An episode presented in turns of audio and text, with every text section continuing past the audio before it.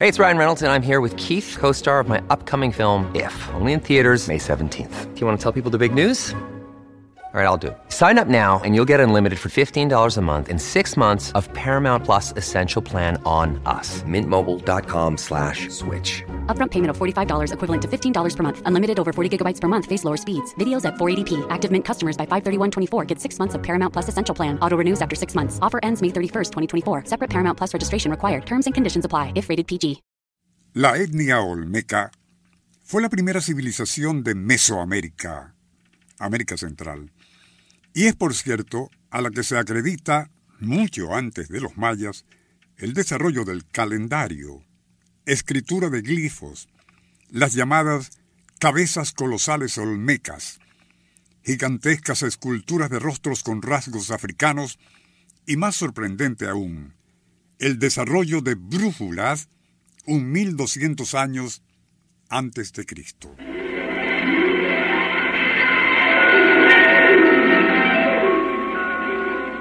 Nuestro insólito universo.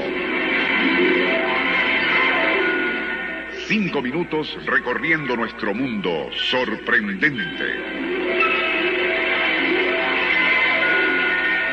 En el sitio llamado San Lorenzo, al sur de Tenochtitlán, el profesor P. Kratzer, de la Universidad de Yale, Estados Unidos, hizo en el siglo pasado un hallazgo de singular importancia.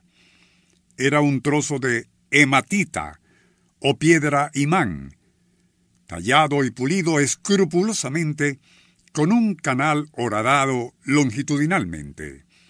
Pensando podría tratarse del fragmento de una brújula, cortó un trozo de corcho colocándole encima su hallazgo. Luego lo puso en una ponchera llena de agua. De inmediato el corcho giró y apuntaría insistentemente al norte.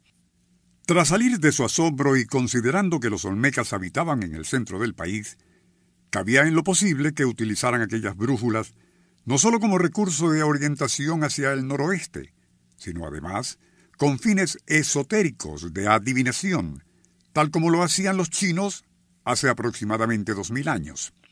Eso no se sabe. Pero y teniendo en cuenta que el hombre americano tuvo sus raíces en Asia, es muy probable que el uso de la brújula, tanto en China como entre los olmecas, tenga un origen asiático común. En relación a lo anterior, ya en otro programa de esta serie, radiado hace tiempo, hablábamos de que también en la región olmeca han existido desde remoto pasado unas extrañas esculturas descubiertas cerca de un pueblo llamado Democracia, en el sur de Guatemala. Se les conoce como los chinos gordos, por sus inequívocos rasgos orientales, tallados hace unos cinco mil años en dura roca basáltica. Pero el aspecto más interesante, por no decir insólito, de esas masivas esculturas con apariencia chinesca, es que los artífices que las esculpieron hace 50 siglos evidentemente tenían capacidad para detectar polos magnéticos naturales en ciertas canteras de roca basáltica. De allí que al extraer los bloques para transformarlos en esculturas, se aseguraban de que en tan masivos trozos estuviesen dichos polos magnéticos.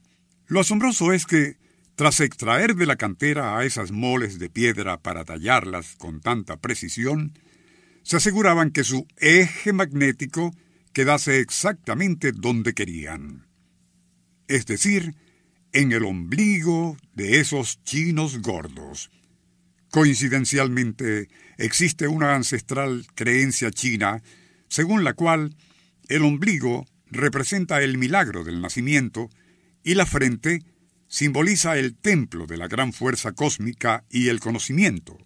Quizás la incógnita más desconcertante de todo lo anterior sea que semejante hazaña escultórica fuese realizada en un lugar que hace siglos no era más que una recóndita área selvática al sur de lo que hoy es Guatemala.